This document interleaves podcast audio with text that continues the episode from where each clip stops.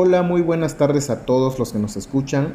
Esperamos se encuentran muy bien. Ya estamos en el primer mes del 2022 y ante todo lo que ha pasado alrededor del mundo, tenemos que seguir adelante y es por eso que el día de hoy abordaremos un tema muy importante que en ocasiones ignoramos y los cuales realizamos en nuestra vida cotidiana. Hoy nos toca abordar un tema en derecho, el cual es el efecto jurídico de las obligaciones pero vamos a ir paso a paso para entender cada término que utilizaremos y no podemos empezar si no tenemos presente en principio qué es un efecto. El efecto es el resultado, el fin, la conclusión, la consecuencia o todo aquello que se deriva de una causa. Es decir, toda causa tiene un efecto o consecuencia. Y de ahí proviene el principio fundamental causa-efecto de la ciencia y de la filosofía pero vamos a referirnos directamente en la rama de derecho, en donde vamos a encontrar que el efecto se va a conocer como un efecto jurídico. ¿Y qué son los efectos jurídicos? Son aquellos hechos humanos, voluntarios, ilícitos, que tienen como fin inmediato la creación, extinción y modificación de un derecho. Es la consecuencia o resultado devenido de un acto, hecho o negocio jurídico que tiene interés para el derecho en tanto éste lo tutela. El hecho jurídico puede estar propiciado por el comportamiento de la persona, que a su vez puede ser voluntario o involuntario. El hecho natural, que se refiere a los actos de la naturaleza que tienen consecuencias jurídicas, como los desastres naturales. Ahora bien, abordaremos el, ya abordamos el tema de lo que es un efecto y un efecto jurídico en donde notamos cierta similitud en los términos. Recordemos que el efecto es la consecuencia de un acto. ¿A qué nos referimos con esto? A que los efectos pueden ser en favor o en contra del deudor dependiendo de la acción que él realice. Es decir, si el deudor no cumple con lo pactado con el acreedor, puede surtir efectos negativos contra él lo cual implicaría alguna penalización o cargo dependiendo del acto jurídico celebrado. En cambio, si el deudor cumple con el acreedor, el efecto producido será uno positivo y concluye el compromiso que tenía con el acreedor. Lo que acabamos de comentar no es más que otra cosa que los efectos jurídicos de las obligaciones. En este caso, los efectos de las obligaciones son las consecuencias jurídicas que nacen de la misma y consiste en la necesidad de que se cumpla la obligación, ya sea voluntariamente o a través de los medios judiciales que otorga la ley. La obligación produce sus efectos jurídicos directos entre las partes sustanciales, entre los tutelares de la relación jurídica y no perjudica a un tercero. En el derecho civil, en México se ocupa de regular los derechos y las obligaciones de los individuos desde el momento de su concepción hasta su muerte. Dentro de la técnica jurídica, cumpliendo con la obligación significa la extinción de la misma por haberse alcanzado los fines para cuales surgió. Desde ese punto de vista pueden darse dos clases de cumplimiento, el voluntario y el forzoso. ¿Qué quiere decir esto? Bueno, el deudor puede voluntariamente realizar la conducta debida, la prestación en cuyo caso el cumplimiento es la forma normal de extinguir la obligación. Puede también el deudor rehusarse a cumplir voluntariamente.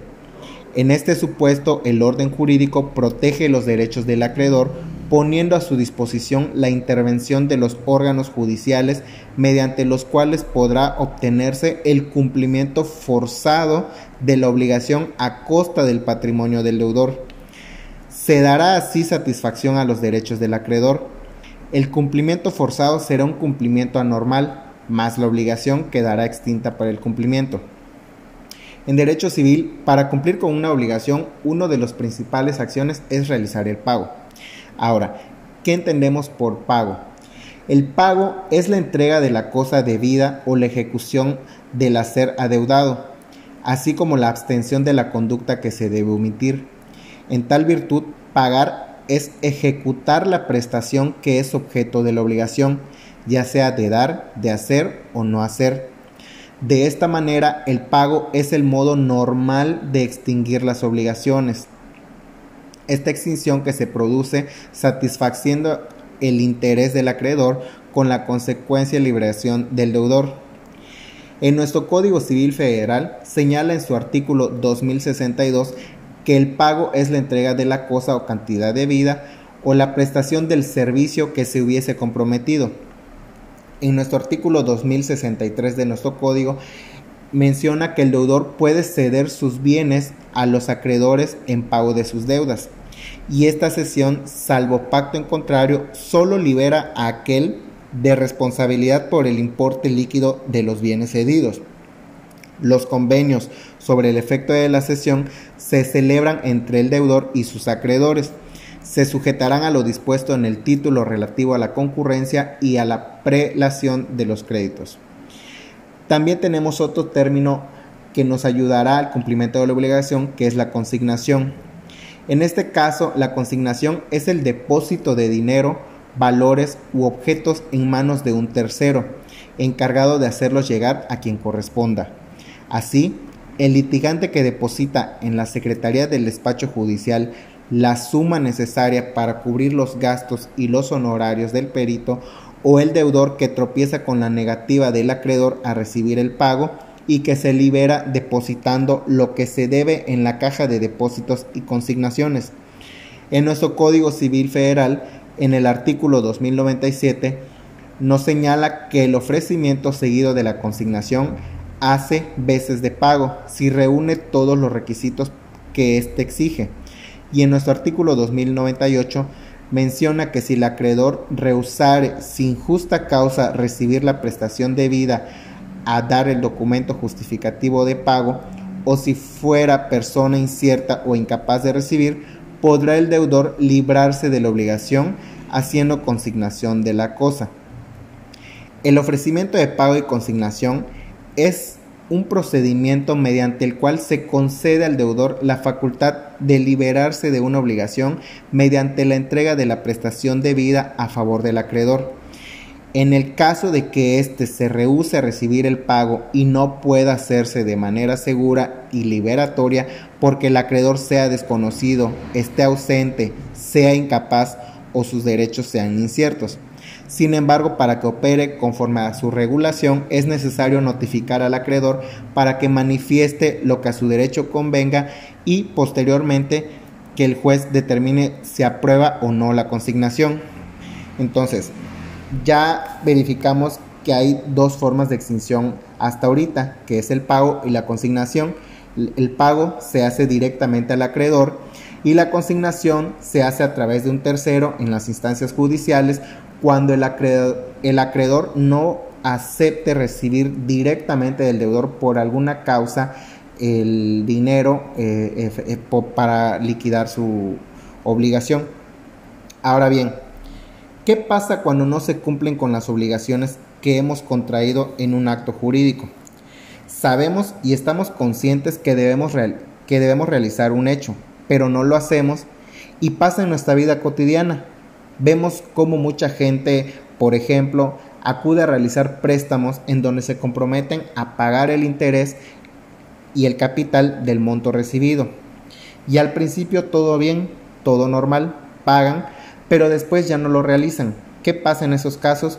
Pues obviamente el adeudo sube y al final les es imposible liquidar el adeudo porque a veces ya el monto es superior al que pidieron originalmente y estas acciones se pueden evitar si la persona cumple en tiempo y forma con las condiciones que se pactaron al momento de adquirir el préstamo. Esto en muchas ocasiones no pasa y aquí es donde hablamos del incumplimiento de las obligaciones. El incumplimiento es la falta de realización de un deber puesto por una norma, resolución administrativa, acto o contrato. Se basa en la no obediencia de la legalidad equivalente a una actitud negativa, además de utilizarse para deuda vencida y exigible. Es decir, yo no cumplo con algo que ya pacté con otra persona. Hablemos del incumplimiento de un contrato. En el incumplimiento de un contrato, pues hablamos de la falta de cumplimiento de algunas cláusulas que tienen acordado las dos partes que ya comentamos que es la deudora y la acreedora. El incumplimiento contractual es un incumplimiento en sentido material que se da cuando se desobedece el contrato por no realizar o hacerla de forma incorrecta, alguna de las cláusulas que se ven en el contrato. Y en estas, ¿qué características podemos encontrar? Bueno, encontramos en principio lo que es el dolo, que es un incumplimiento intencionado, es decir, que no tiene que dar la intención de causar algún daño o actuar de mala gana. La negligencia, que este pasa cuando la persona que ha incumplido sin querer ha quebrantado su comportamiento más allá que se presupone en el contrato. Es importante en este tipo de contratos que no sean eh, verbales, que sea un contrato existente porque los inexistentes no hacen efecto jurídico y no se puede finalizar. El contrato tiene que estar vigente y no terminado. Por ello, si las dos partes han cumplido con las obligaciones, pues obviamente no habrá incumplimiento. Lo exigible son las prestaciones. No hay resolución por la infracción de aquellas prestaciones que no se exijan, ya que no habrá infracción. En nuestro Código Civil, ¿qué señala? Bueno, en el artículo 2104 nos menciona que el que estuviera obligado a prestar un hecho y dejare de prestarlos o no lo prestara conforme a lo convenido, será responsable de los daños y perjuicios en los siguientes términos. 1. Si la obligación fuera a plazo, comenzará la responsabilidad desde el vencimiento de éste. Si la obligación no dependiera de un plazo cierto, se observará lo dispuesto en la parte final del artículo 2080 ¿Y qué nos menciona el artículo 2080? Nos menciona que si no se ha fijado el tiempo en que deba hacerse el pago y se trata de obligaciones de dar, no podrá el acreedor exigirlo sino después de 30 días siguientes a la interpelación que se haga ya judicialmente, ya en lo extrajudicial, ante un notario o ante dos testigos. Y tratándose de obligaciones de hacer, el pago debe efectuarse cuando lo exige el acreedor, siempre que haya transcurrido el tiempo necesario para el cumplimiento de la obligación. En nuestro artículo 2105 nos menciona que en las obligaciones de dar que tengan plazo fijo, se observará lo dispuesto de la fracción 1 del artículo anterior que acabamos de leer. Si no tuviesen plazo, se aplicará lo convenido en el artículo 2080. Pero también vamos a hablar de algo que pasa en el cumplimiento de las obligaciones, que es un daño y un perjuicio. Tenemos que tener en claro los conceptos de estos términos. Entendemos por daños el, el hecho que sufre algún patrimonio de una persona a consecuencia de un incumplimiento de la obligación que reporta su deudor. El ejemplo más común que encontramos en este término es en el arrendamiento de una casa. En este, el arrendatario tiene la obligación de cuidar el bien y devolverla con el deterioro causado por el uso normal que se haga de ella. En caso que el bien sea entregado con destrozos, en ese momento el, arrendador observa que no se cumplió con el cuidado del bien por parte del arrendatario y que por ese hecho el bien ha sufrido daños, lo que le causa menor valor por los daños percibidos.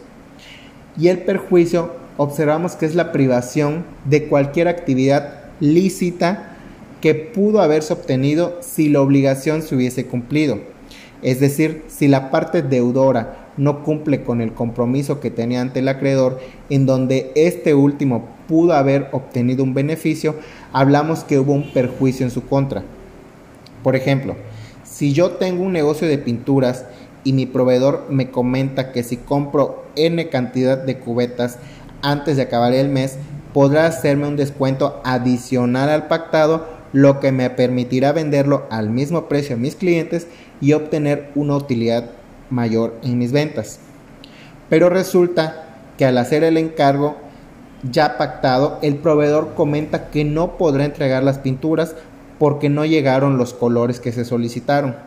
Y resulta que yo me había comprometido a vender esas pinturas a un cliente que los requería con urgencia. ¿Qué pasa? Al no tenerlos, el cliente opta por ir a otra tienda y es ahí donde adquiere sus pinturas.